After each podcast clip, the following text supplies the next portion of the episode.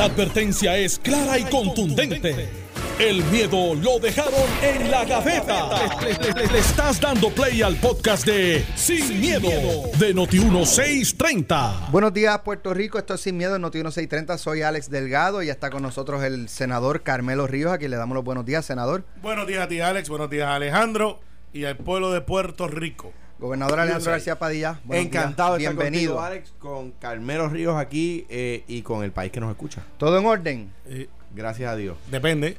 Esta mañana ¿De a qué? ti, a, ti, ¿A a quién mí- le pregunté? A ti y a mí nos dieron una carga de palos Chacho, esta ¿qué, mañana. Se lo merecen. ¿Qué? ¿Qué? Carmelo llamó a Pucho o algo. Sí, Sí, yo, sí, yo le dije, Tienen tráemelo- duro esos Mándalos dos. cansados. Están mandando los cansaditos para acá, que, que, que lleguen así, mira, que lleguen como algunas candidaturas, que llegan ahí. ah, Exacto. Bueno, vamos a, vamos a los temas. Vamos a comenzar con el, el municipio de San Juan. Hace una semana, la, cuando la gobernadora Wanda Vázquez sacó a Carlos Acevedo del negocio de manejo de emergencia, este tiene un puesto de carrera en el municipio de San Juan y estaba en destaque dirigiendo el negociado. Así Por es. lo, por lo que lo que procede es que regrese a su eh, puesto de carrera, en este caso al municipio de San Juan, eh, y la, la alcaldesa de San Juan, Carmen Yulín Cruz, había dicho que ella no lo iba a aceptar, que ella no eh, iba a aceptar que él volviera al municipio, por lo que Carlos Acevedo entabló una demanda contra el municipio y la alcaldesa para que sea reinstalado en su puesto. Ayer estuvimos dialogando sobre este tema con, con Somoza, Ferdinand Mercado y eh, eh, José Capo. Y esto en análisis previo, y ayer reiteraron que esto el tribunal lo va a despachar con la mano izquierda a favor de Carlos Acevedo. Me sorprende si llega. Vamos a empezar por ahí. Independientemente de que usted crea que Carlos Acevedo debió haber sido despedido o no, eh, o si trabajó bien o no, eh, todo el mundo sabe mi posición sobre eso. Eh, la verdad es que Carlos Acevedo tiene el mejor caso que puede tener cualquier persona, que es que no hay duda de que él tiene un puesto de carrera en San Juan, no hay duda que él está donde está autorizado, no hay duda de que una vez termina o cesa las funciones que él tenía eh, como director de manejo de emergencia, él puede volver a su carrera, a su plaza de carrera. Entonces, eh, esto demuestra dos cosas de Carmen Yulín. Desafiante, politiquera. eh, Y no es desconocimiento, porque no, ella no, no. Ella, ella fue directora de recursos humanos en la empresa privada. Ella trabajó en una farmacéutica, mucha gente desconoce y preguntan de dónde sale Carmen Y Yulín. en compañías de Y telecomunicaciones. en compañía de telecomunicaciones. O sea, que es una persona que sabe del asunto de recursos humanos, no es alguien que, que le orientaron. Y, y yo no creo que, que Charlie Delgado, el ex representante y, y quien este, trabaja en el municipio, yo creo que es asesor, le haya dicho tenemos probabilidad de ganar. Sí, Esto lo ganamos o- fácil. O esto es una ganancia política. Este, porque este bueno, esa sí se la pudo haber dicho. No, no, porque denota que es una persona. Si tú estás buscando. Estoy hablando eh, de Charlie. no, no, bueno, que, pues- que es el pues- asesor, entiendo. No, no, pero no, no, no, hay ganancia política porque si, si, el, si, el, si el avance es bien sencillo. Mira, eh, Carmen, tenemos un 28 y tenemos que pescar del lado de la gente que no le cae bien a Acevedo o de esos indecisos. Pero entonces tu argumento es que este señor no sirve, pero no puedes probar algo que no sea que no te cae bien o lo que pasó cuando él tenía su otro puesto. Y tú no puedes justificar que le estás quitando su puesto de carrera. Lo que le estás enviando un mensaje a los empleados públicos es: esta señora es capaz de cualquier cosa. Es capaz que nos vota a todos nosotros también. Eh, o es capaz de que de, de- o sea, no sigue la ley. Los candidatos a la gobernación, en su entrevista de trabajo, que son las primarias y las elecciones, tienen que demostrar que tienen la capacidad para diferir gobernar a populares PNP, independentistas, afiliados, pistola ciudadana eh, y los que se inventen. O sea, tiene que tener esa capacidad. Y si tú demuestras que entonces tú eres intolerante a aquellos que no piensan como tú, y lo que está buscando es la ventajería de decirle a, Carlos Acevedo nadie lo quiere, pues yo tampoco lo quiero, pero ella tiene que quererlo porque está en su equipo de trabajo, pues demuestra que no tiene la capacidad de gobernar. O sea, Carmen Yulín se, des- se desconectó y ella realmente cree dos cosas. Ella cree que es más grande que el Partido Popular. Ella realmente cree eso. En un momento, por eso fue que hasta le prestó el tapia a Victoria Ciudadana y los dejó arrollados. Porque ella dijo, ese movimiento es muy chiquito para mí, no, yo, yo soy más grande que eso. Y segundo, ella cree que está por encima de la ley. Una y otra vez ella lo demuestra y a veces actúa de una manera irracional. Palabras OS, la manera que se comporta en público. eh, no es consona de una candidata que esté buscando salir del 28% que tiene dentro del Partido Popular. Yo pienso que nos falta información. Yo, o sea, ¿por qué lo digo? Porque sin duda alguna, de su faz, la, es como ustedes dicen, una persona que, tiene, que está en destaque en otra agencia tiene un derecho propietario. Eh, yo discrepo como reza la demanda que dice que tiene un derecho absoluto. No existen derechos absolutos. Eh, ni siquiera... Ni, el de la libertad de expresión es un derecho absoluto. Que, es el, la primera enmienda de la Constitución. Ni la libertad de prensa es, derecho absoluto. o sea, no hay... No hay un derecho absoluto. La de hecho, el, la, la, primera enmienda de la Constitución de los Estados Unidos, eh, escrita por Madison, por James Madison, dice, el Congreso no aprobará ley alguna que restrinja la libertad de palabra de prensa. son palabras fuertes y aún así no es un derecho absoluto. Pero, anyway, dicho eso, de su faz parecería que esta persona tiene derecho a su puesto. Que me parece a mí, ¿por qué digo que me falta información? Pues por ejemplo, yo no sé si lo que se le está, lo que va a hacer el municipio es suspenderlo de empleo y sueldo en lo que pasa la investigación, porque eso lo puede hacer el patrono. Y entonces el reto del señor Acevedo jurídico sería, espérate, me puede suspender de empleo, pero no de sueldo eh, y ahí empieza una batalla legal de qué se puede hacer y qué no cuando una persona de conocimiento público que está siendo investigada, ¿verdad? Ah, eh, dicho eso, me parece que eh, veremos la respuesta del municipio de San Juan y sabremos cuál es el argumento que utiliza el municipio de San Juan para negarle la restitución en su puesto al señor Acevedo, que, que parecería tener derecho a ella. En caso de la prensa, me, me, me, ¿verdad? quiero aclarar que me refiero a que el, el que la ejerce eh, por ejemplo, hay quien la ejerce entendiendo que tiene un derecho absoluto y ha habido litigios donde bajo esa ese argumento no han prevalecido. Es que no, no, te voy a dar, el mejor ejemplo lo hemos discutido aquí hace poco con el caso del, con el caso del informe. Hay informes que no son públicos. ¿Por qué? de hecho, te voy a decir un ardid que utiliza la Fiscalía Federal. La Fiscalía Federal nunca cierra casos. Nunca cierra casos. ¿Por qué? Porque para tú demandar por persecución tienes que tener acceso al, expediente y para poder tener acceso al expediente el caso tiene que estar cerrado. Entonces de repente dejan los casos ahí eternamente, no sigue bajo investigación. Y tú, puedes demandar. Y la bajo la libertad de prensa y de requerimiento de información. Pero, pero, los casos de seguridad nacional, pues ahí tú tienes otro caso donde donde la libertad de prensa llega hasta un, hasta un lugar, ¿verdad? O sea que no hay derecho absoluto. Ahora bien, parecería, ¿verdad? O de su faz uno podría entender que, como dice Carmelo, una persona que está en destaque en una agencia, cuando ese destaque termina, regresa a su puesto de carrera y tiene un derecho que no hay, por eso yo creo que hay un error, es un derecho propietario, es un derecho de propiedad sobre el puesto, sobre su trabajo, ¿verdad? Su, su empleo en el gobierno, ¿verdad? Es un derecho propietario. ¿Qué va a hacer el municipio? ¿Cuál es la alegación del municipio para libertad de esa, para, para privar a esa persona de su derecho propietario, pues, nos falta la respuesta a la demanda. Ese elemento nos falta, ¿verdad? Y cuando lo tengamos, pues sabremos si hay algún alguna alegación. Sí, en caso de que no prevaleciera el municipio y, tuviera que, que, que, ¿verdad? Que recoger a Acevedo para atrás, pudiera la alcaldesa decir, ah, sí, ah, bueno, pues mira, este, no, sé, ponle, ponle, un, un, delantal, dale un plumero que me limpie la oficina. No, no, Que a las 3 de la tarde quiero que me dé un masaje a los pies y me sirva café. Primero, no le des idea, porque es capaz de eso y mucho más. Este, y, segundo, y segundo, sí, sí, pues es, creativa. Eh, ¿Te crees que, ponga Acevedo a darle masajito? No, no, no, no, no, no. Pues no le des idea, porque pues puede ser algo parecido. Pero es capaz de decirle, pues, eh, coge tu rolo y vete a pintar este acera, eh, donde ella no tiene un problema de pintar la acera, ¿sabes? Es que es marginarlo. No, eh, pero, pero eso, eso se prestaría también para un reclamo de discrimen político que ya ha hecho expresiones. Cuando yo era secretario de DACO, no sé si se llama igual ahora, había un, un documento del Estado, ¿verdad? Que es igual en toda la agencia, que se llama la OP16. Yo no sé si si, si sigue siendo el mismo documento. Pues, pues la OP16 dice las, las funciones de ese puesto. Sí, pero, y, eh, ese, y ese puesto es eh, pues esa persona es oficinista y atenderá público y llevará el papel de la bandeja 1 a la bandeja 2 y pues qué sé yo, ¿verdad? Las funciones del puesto no puede darle funciones distintas a la OP16. Así se llamaba en aquella época, yo no sé cómo se llama ahora.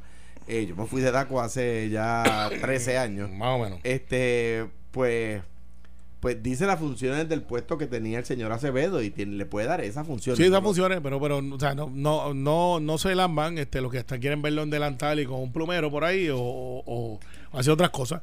Eh, y si lo hacen, eh, pues entonces ya ustedes saben que le va a costar la eh, eh, la palabra correcta es de una persona que se cree más grande que grande.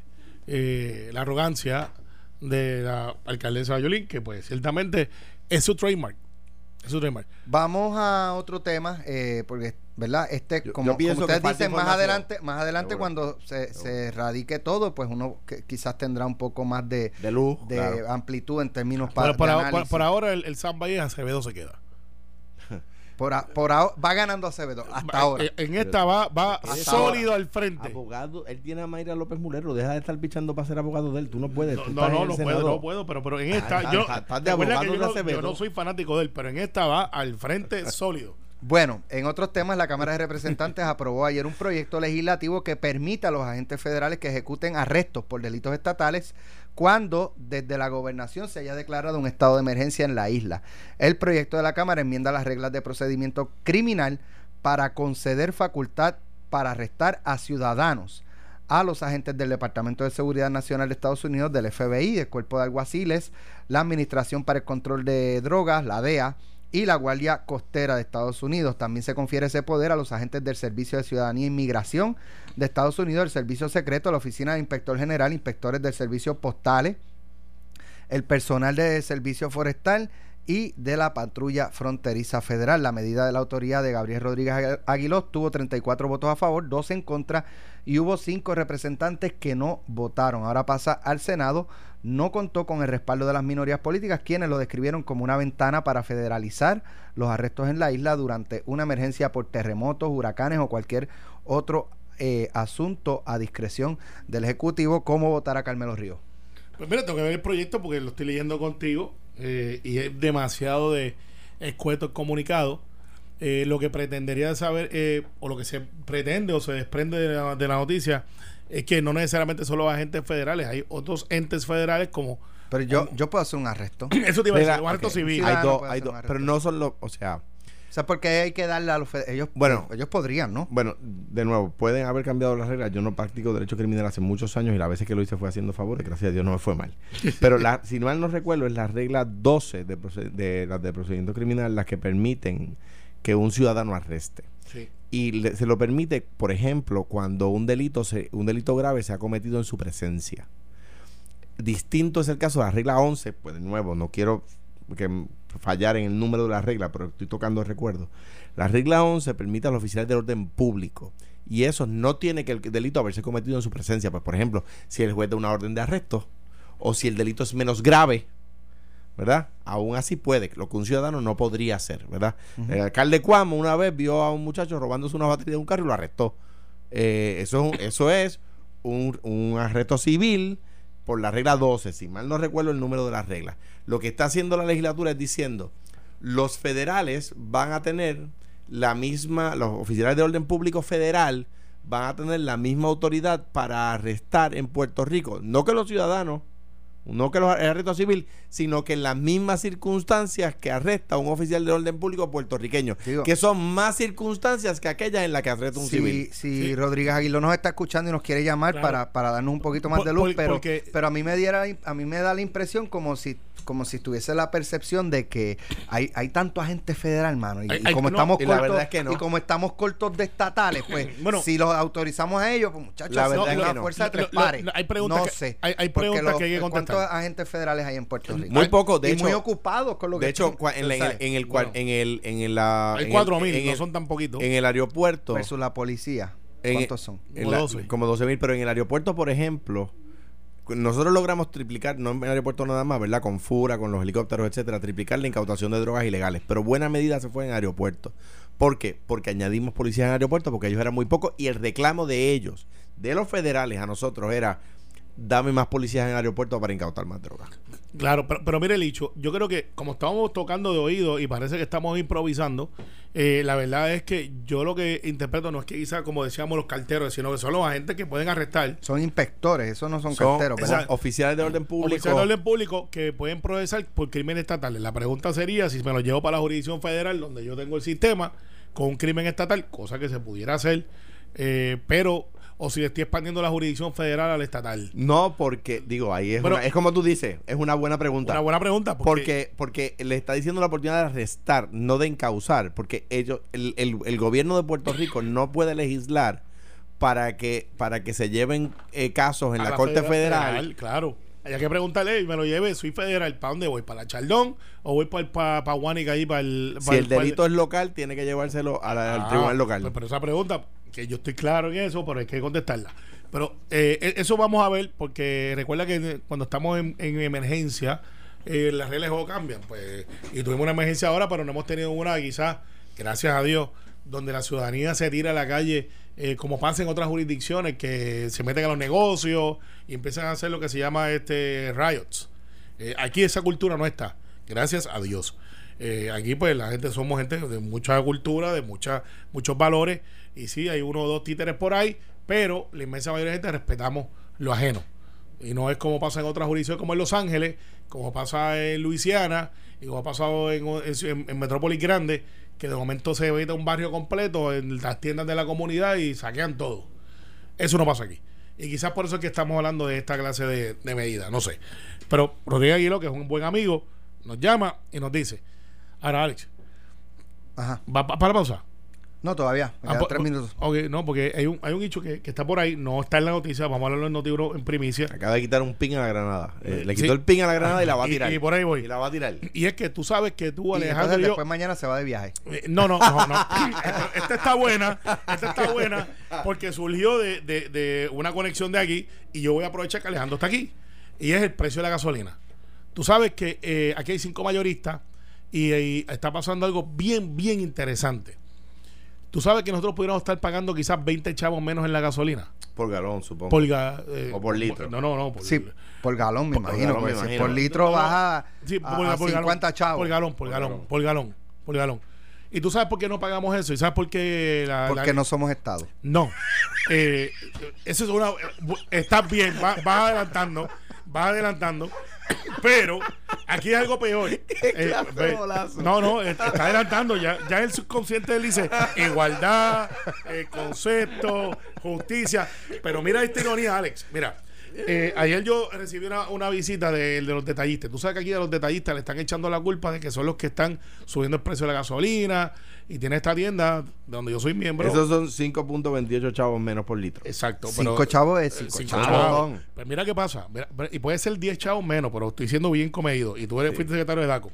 DACO regula lo que es el, el precio de la gasolina y la ganancia, el margen de ganancia. Y lo que está planteando los detallistas es que ellos no son los malos. DACO puede regularlos, no está regulado. No está regulado. o sea, entonces, Puede mi- regular. Pero mira lo que está pasando.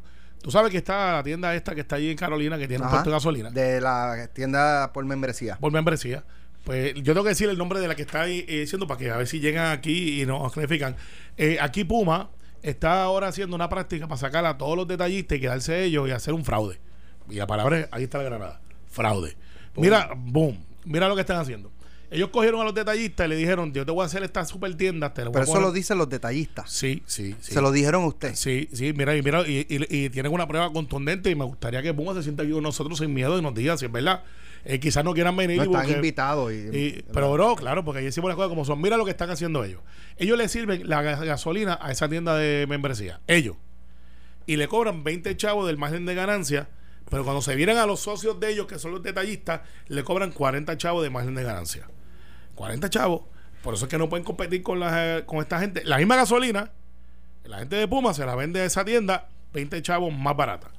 Y se vira el de aquí, a Alex Delgado, Alejandro y a mí, que tenemos un puesto de gasolina, y le dicen, tu margen de ganancia ahora lo voy a controlar yo, no tú, y te lo voy a vender 40 chavos más.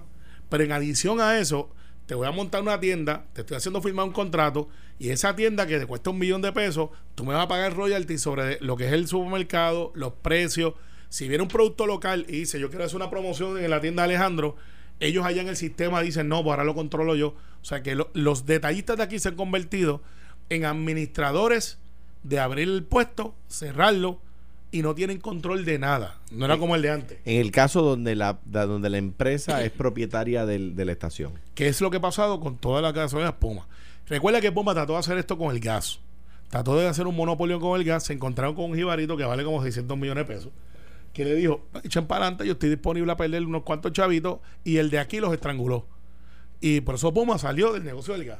Pero ellos trataron de bajar el precio del gas bien brutal para que nadie pudiera competir, sacar a todo el mundo de- del medio y quedarse ellos para tener el monopolio.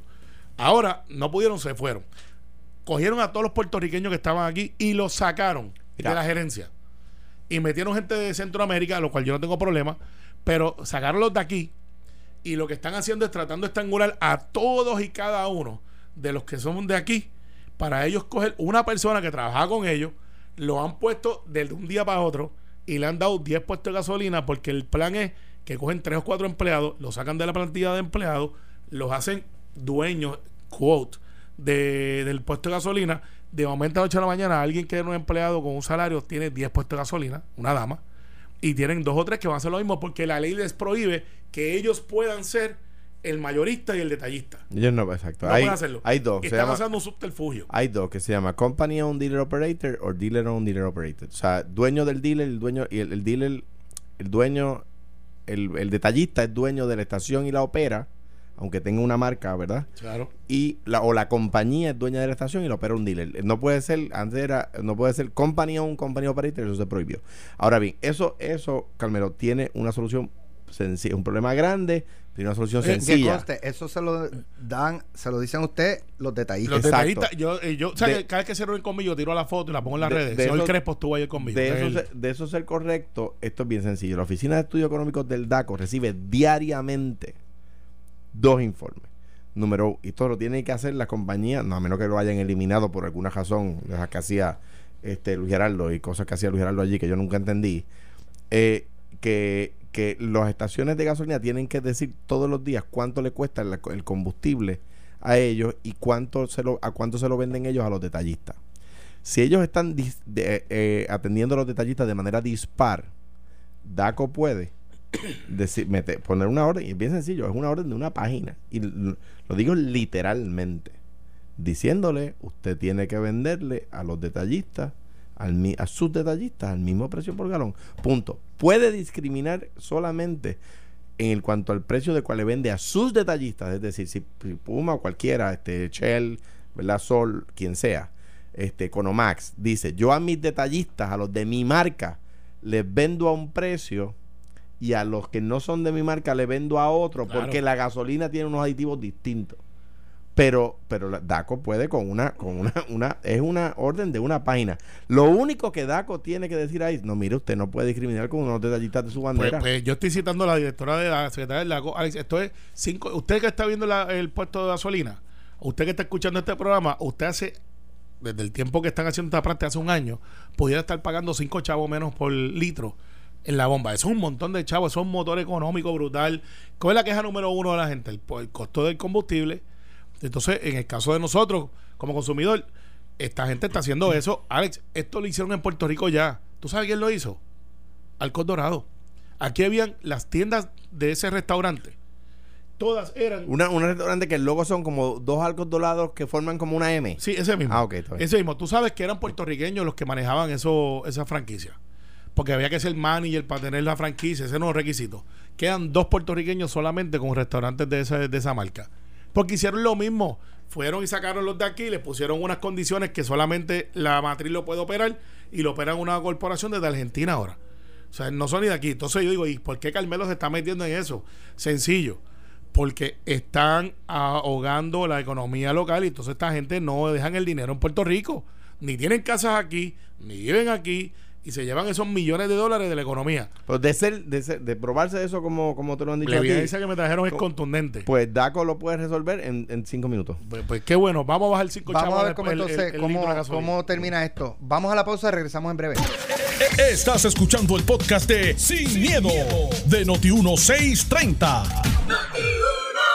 Estamos de regreso aquí en Sin Miedo. Vamos a pasar al tema de Alexandra Lúgaro, que ayer trae- estuvo en una trae- entrevista, pero una- antes. una- que si, que si una, un mayorista puede vender eh, bulk, puede vender a, precios distintos si a un detallista que le compra 300 mil galones versus uno que le compra 10 mil, la respuesta es que sí, pero la estrategia de precios no puede estar diseñada para afectar la oferta, la cantidad de la oferta en el mercado y ni, ni para eh, eh, sacar a competidores del, del, del camino, incluyendo competidores de su propia marca. Ujú. Bueno, ayer en Jugando Pelotadura estuvo la licenciada Alexandra Lúgaro, que fue ratificada como candidata a la gobernación en una asamblea el pasado domingo. Eh, allí tuve la oportunidad de preguntarle eh, sobre la Junta de Supervisión Fiscal, promesa y eh, si es un movimiento independentista. Vamos a escuchar.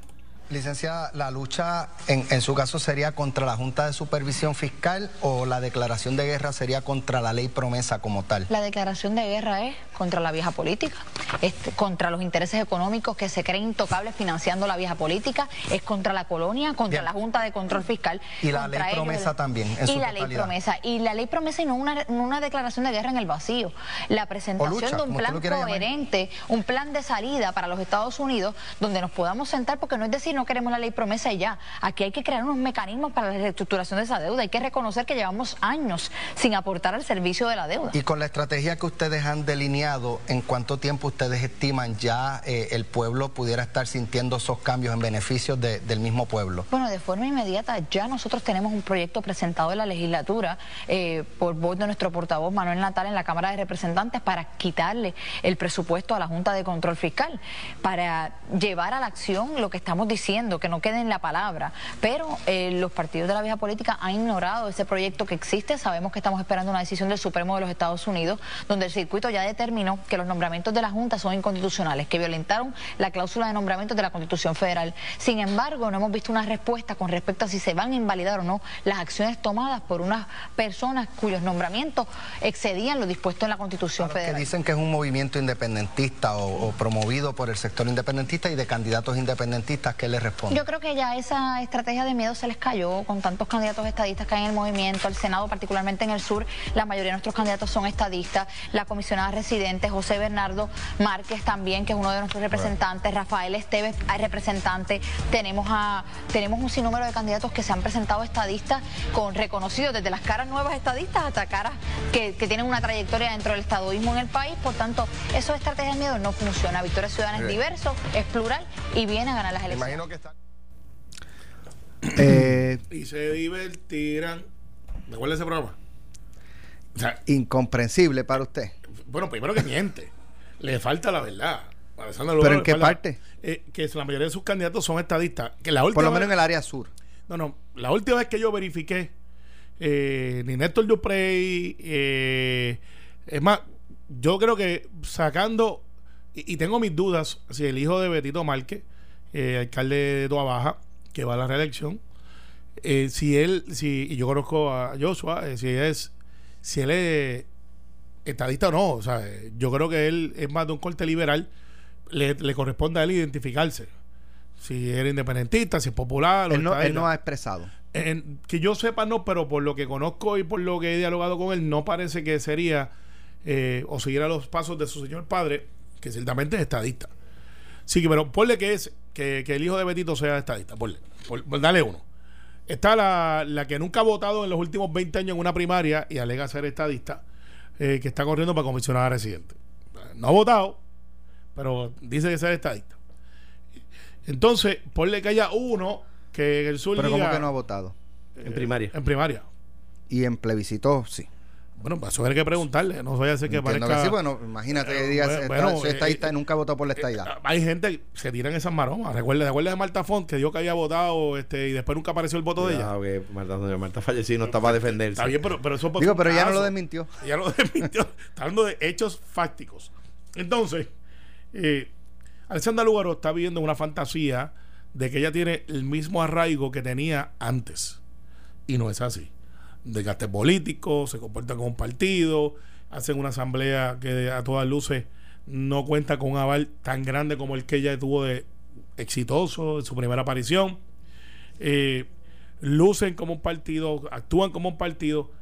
Te soy honesto, a nosotros nos conviene, el Partido No Progresista que Victoria Ciudadana esté ahí. Nos conviene. Porque a pesar de que ella está tratando de decir que tiene muchos estadistas, la verdad es que su grupo es independentista izquierda. Lo que dice sobre la Junta es una sinfonía de rimas que no tiene ninguna repercusión porque pues cuando tú no tienes ninguna opción de ganar, pues tú dices, la luna la voy a descansar, la voy a traer y la voy a comer porque es de miel. Y nadie pues espera que tú le llegues a la luna, te la traigas porque pues no tiene. Sin menospreciar la democracia y la capacidad de aquellos que creen en Victoria Ciudadana, no es una opción. Mm. Yo creo que le quita el Partido Popular y estoy convencido de que el 99.9% de la gente que sigue Victoria Ciudadana cree como Lúgaro en la independencia como Manuel Natal en la independencia, pero no tienen cabida o no estuvieron en la rifa de la candidatura a la gobernación del PIB, que ahora se hace, el que se tire primero de un avión es el que llega. Entonces, pues, y, ah, pues, como pareció de hermano en el avión, tírate, ¡pum! iniciado tú eres. ¿Sabes? María Luis no estaba disponible para el paracaídas. Mira, yo estoy de acuerdo con que, eh, pues, de entrada, votar por Victoria Ciudadana y votar PNP. Igual que la candidatura de Lugaro y de Don Manolo Sidre, a quienes ambos respeto, eh, contribuyó a la victoria de Ricardo Rosselló. Eh, y eso es un hecho cierto, ¿verdad? Matemático. Votar por Victoria Ciudadana y votar PNP en cuanto a eso. O sea, ahora bien, en cuanto a los méritos, ¿verdad? Porque también hay cosas buenas. Alexandra Lugaro es quizá uno de los candidatos eh, con, con, más elocuencia al hablar. Igual pasa con Carmen Yulín Soto, eh, Cruz Soto, que, es elocuente al hablar. E igual eh, eh, pasa con otros candidatos, ¿verdad? Que, en el pasado hemos tenido en el país que han sido, que son elocuentes al hablar. O sea que uno no puede, ¿verdad?, quitarle eso. Yo pienso, como dice Carmelo, votar por Victoria Ciudadana es votar PNP. Punto y se acabó. En cuanto al tema de la Junta, fíjate que Lugaro abraza mi discurso. Eh, Alexandra Lugaro dice, nosotros queremos un mecanismo de reestructuración de deuda sin Junta. Eso fue lo que fuimos a buscar.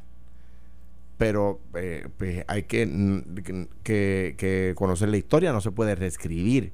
Quien pone la Junta como condición para el mecanismo de reestructuración de deuda y se le queda ya un dato y un mecanismo de atención de demandas, el STAY, eh, es el, el, el que impone la Junta a cambio de esas dos cosas, es el Congreso.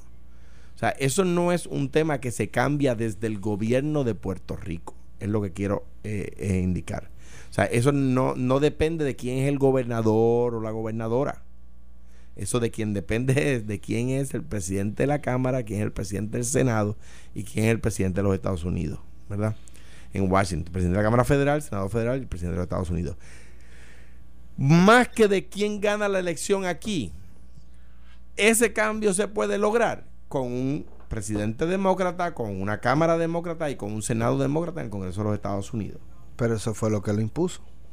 No, no, no. Un Era- senado republicano, pero la Cámara, bueno, no, el speaker era Paul Ryan. Era por Ryan. Republicano, No, los dos eran republicanos. Y la condición la pone la Cámara. La condición no la pone McConnell. Cuando, obviamente, ya cuando llega, cuando sube a ese nivel, McConnell estaba a favor de Ryan. Pero la- la- cuando el- el- el- las reuniones de Casablanca y el Tesoro con Ryan eh, y, con, y con la comisión que presidía eh, to- eh, eh, eh, Ron- eh, Ron Bishop, Bishop. Bishop. eh, el, el Mr. hijo Sí, de, Mr. del Bishop. estado de Utah. del estado de Utah. Sí. eh, No lo extrañamos. a- ahí es que surge la. ahí es que surge Ahora la- tiene a Grijalba. Ahí es que surge la, la, um, la- el tema de la Junta a cambio de lo que estamos pidiendo. O sea, que está alineada con el discurso, con el discurso nuestro. O sea, decir, reestructuración, un stay, que ella no lo mencionó, pero hay que, hay que acordárselo, y, y sin Junta. Por eso, pero ahí, ahí voy a lo, a lo que eh, planteaba un, eh, Carrión, eh, que promesa no era un menú de cafetería, donde quítale el jamón, añádele queso, eh, no tomate, lo quiero con, con lechuga. ¿Él dijo eso? O sea, No, lo- sí, lo- porque, porque aquí era, eh, era como que quítame la junta, déjame el stay, Bueno, ojo, esto me beneficia, déjalo, quítame lo otro. Con el mayor respeto, José no estaba en esa discusión. Y yo sí. Y, y la verdad es que la Junta. No, porque él habló después de establecido. Ah, bueno, exacto. La Junta surge en, el- en- en la Cámara. eh, Sí. a petición de republicanos puertorriqueños. Sí, estaba labrador allí. A petición de Idaho. republicanos puertorriqueños. Sí, así fue. Así fue. Y, y, y, y después llegó un acuerdo y al final Obama dijo, eso es lo mejor que se puede conseguir. Así fue. Y, y, y, y Serrano, que estaba allí, dijo, sí, presidente, esto es lo mejor que pudimos conseguir. Eh, Obama no estaba muy de acuerdo y se firmó, porque era eso, o estuviéramos hoy sin 50, estuviéramos cerrados. Eh, o sea, Ahí- la ahí- promesa tiene sus virtudes y tiene muchos defectos. Pero cuando tú miras defectos versus virtudes, Pero la Junta es el defecto, eh, el- la pena capital. Ahí- se extendieron. hay una, una forma de, de cortarle la cabeza a la, a la víbora. Ajá, haciendo lo que ellos dicen. Qué bien. No, no. Dale, dale, sal- sal- sal- hace tiempo que no saca Lo que, lo que dijo, lo que dijo Lugaro, Ah, asfixienlo económicamente. No, bueno, no eh, le asignen dinero. Ojalá fuera así de fácil. eh, tendría mi voto del saque esa legislación. Pero no funciona así. O sea, tampoco podemos ser irresponsables. Hagamos el experimento. No, no, no. Alex, eso es como el caso Acevedo. No tiene ningún break. O sea, Hagan el no, experimento. mira, esta gente eh, que ahora están vendiendo por ahí un Ahí dice Henry Newman que va a ser desobediencia civil. Pues muy bien. Si, aprueban. Y, no, y no va a ser el pues, único. y no va a ser el único. Pero. ¿Usted haría, eh, desobediencia civil también? En su momento y no tendría descargo. De hecho, yo en un ¿Qué momento. tipo de desobediencia civil? Hay diferentes. Hay de los que o no legisla. Dice, pero yo, tú no puedo obligar a mí a legislar. Eso pudiera ser una clase de desobediencia. Por ejemplo, trataron de hacerlo en la ley 80. Ah, ustedes tienen que eliminarla o les va a pasar esto. Pues no legislamos. Y nadie nunca supo por qué. Y no es que nunca pudieron defenderlo. Lo que hicieron fue que nos cortaron el 40% de la legislatura están amenazando con cortarnos un 30-40 más para dejar la legislatura inoperante. Pues, pues devuélvale el pelotazo. Pues no, en los fondos. Alex, si pudiéramos hacerlo hace tiempo, hubiésemos a, a Carrión sin los tres palitos. Esa es la verdad. Pero sabemos y, y, no deberíamos ni un día en la corte que la juez diría, no, ustedes no pueden hacer eso porque de lo contrario no funciona el, sistema como está diseñado. ¿Qué es lo que podemos hacer? Pero era que lo hemos puesto ridículo porque le hemos puesto bases y fundamentos sobre lo que han sido ellos sus propuestas. Ahora ellos tienen un nuevo menú, como ya que tú estás en la cafetería, y están diciendo de que tienen un menú mejor que el que nos dieron antes. Yo no lo he visto. la gobernadora dijo que ella no está de acuerdo porque ella no lo analizó. Yo no lo he analizado. Y, me voy a sentar a hacerlo, pero no he tenido el tiempo de hacerlo. Y lo que sí me, me llama la atención es si antes era menos malo, porque yo no estoy diciéndole ni que es ni bueno, y estaba gente diciendo vamos a probarlo, ahora hay que mirar y yo quiero escuchar a los más afectados. Bueno, en el caso de la gobernadora, la variante es que no soy candidata, soy candidata. Voy a primaria, estoy a cinco meses. Y eso lo advertimos aquí, eso, iba a pasar. Eh, lo advertimos aquí antes de la radicación.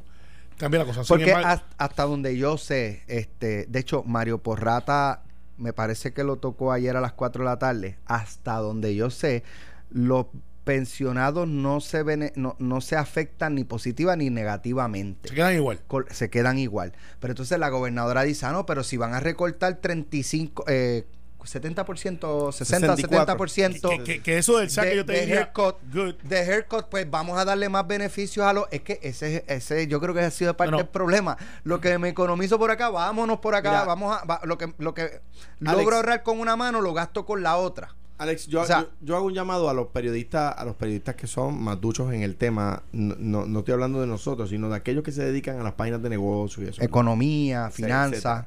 Porque cuando yo estaba en esa oficina, a mí se me exigía con razón, es decir, era una, una un reclamo mm, inteligente y muy válido que publicáramos el Debt Sustainability Analysis, ¿verdad? El análisis de sostenibilidad de la deuda.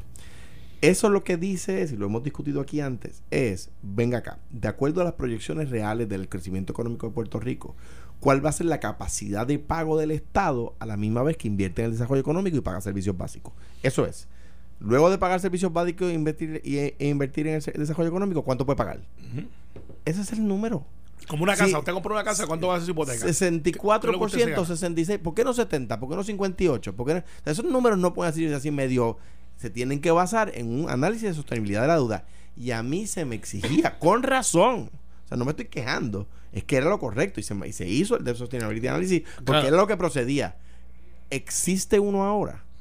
Pues no sabemos. si es 64%, que es un número que suena muy bien. Suena bien. Y by the way, aquí yo estoy loco. Que el que más desesperado está por decir, ah, by the way, gracias a lo que iniciamos, que se criticó muchísimo, nuestros hijos van a heredar un país con 64% menos de deuda que el que le damos nosotros. Pero, el honor a ver, Alejandro, en aquel momento a ti no te ofrecieron 64. Esta es la primera. Ah, bueno, no, es que no había, no había promesa. bueno, pues. no había mecanismo de reestructuración. No, claro. Y, y, pero, o sea, iniciaba. por eso dije, con aquello que iniciamos. en aquel momento dijiste, no voy a negociar. Y entonces entra Ricardo, trata de hacer un, un, un, un buen intento, que después se cerró, porque se trancó la negociación en lo que estaban hablando era de un 20 o un 30% y los expertos decían que no, que cuando eso no yo dije Cuando yo dije no voy a yo, yo, yo someto el primer plan fiscal y tenía un aumento mayor, un recorte mayor que este.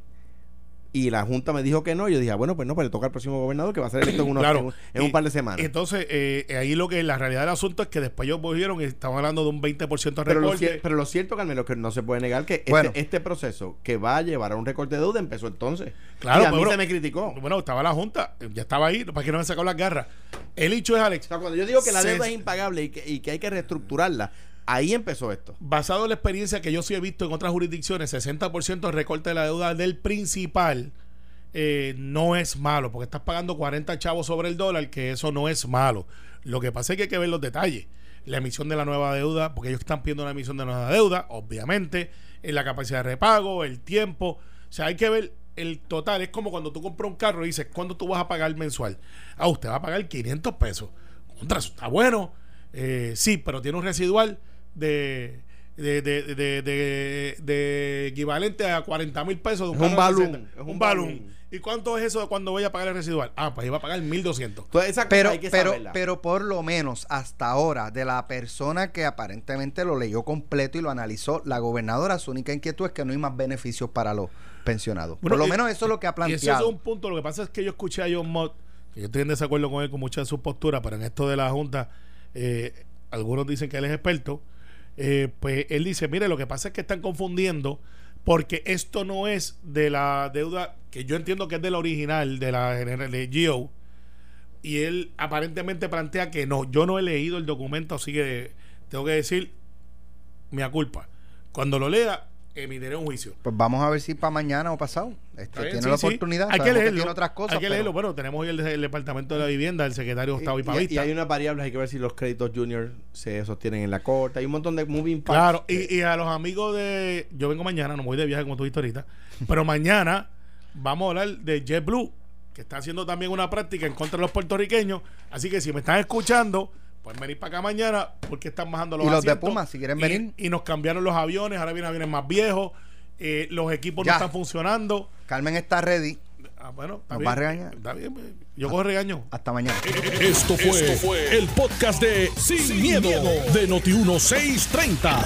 Dale play a tu podcast favorito a través de Apple Podcasts, Spotify, Google Podcasts, Stitcher y notiuno.com.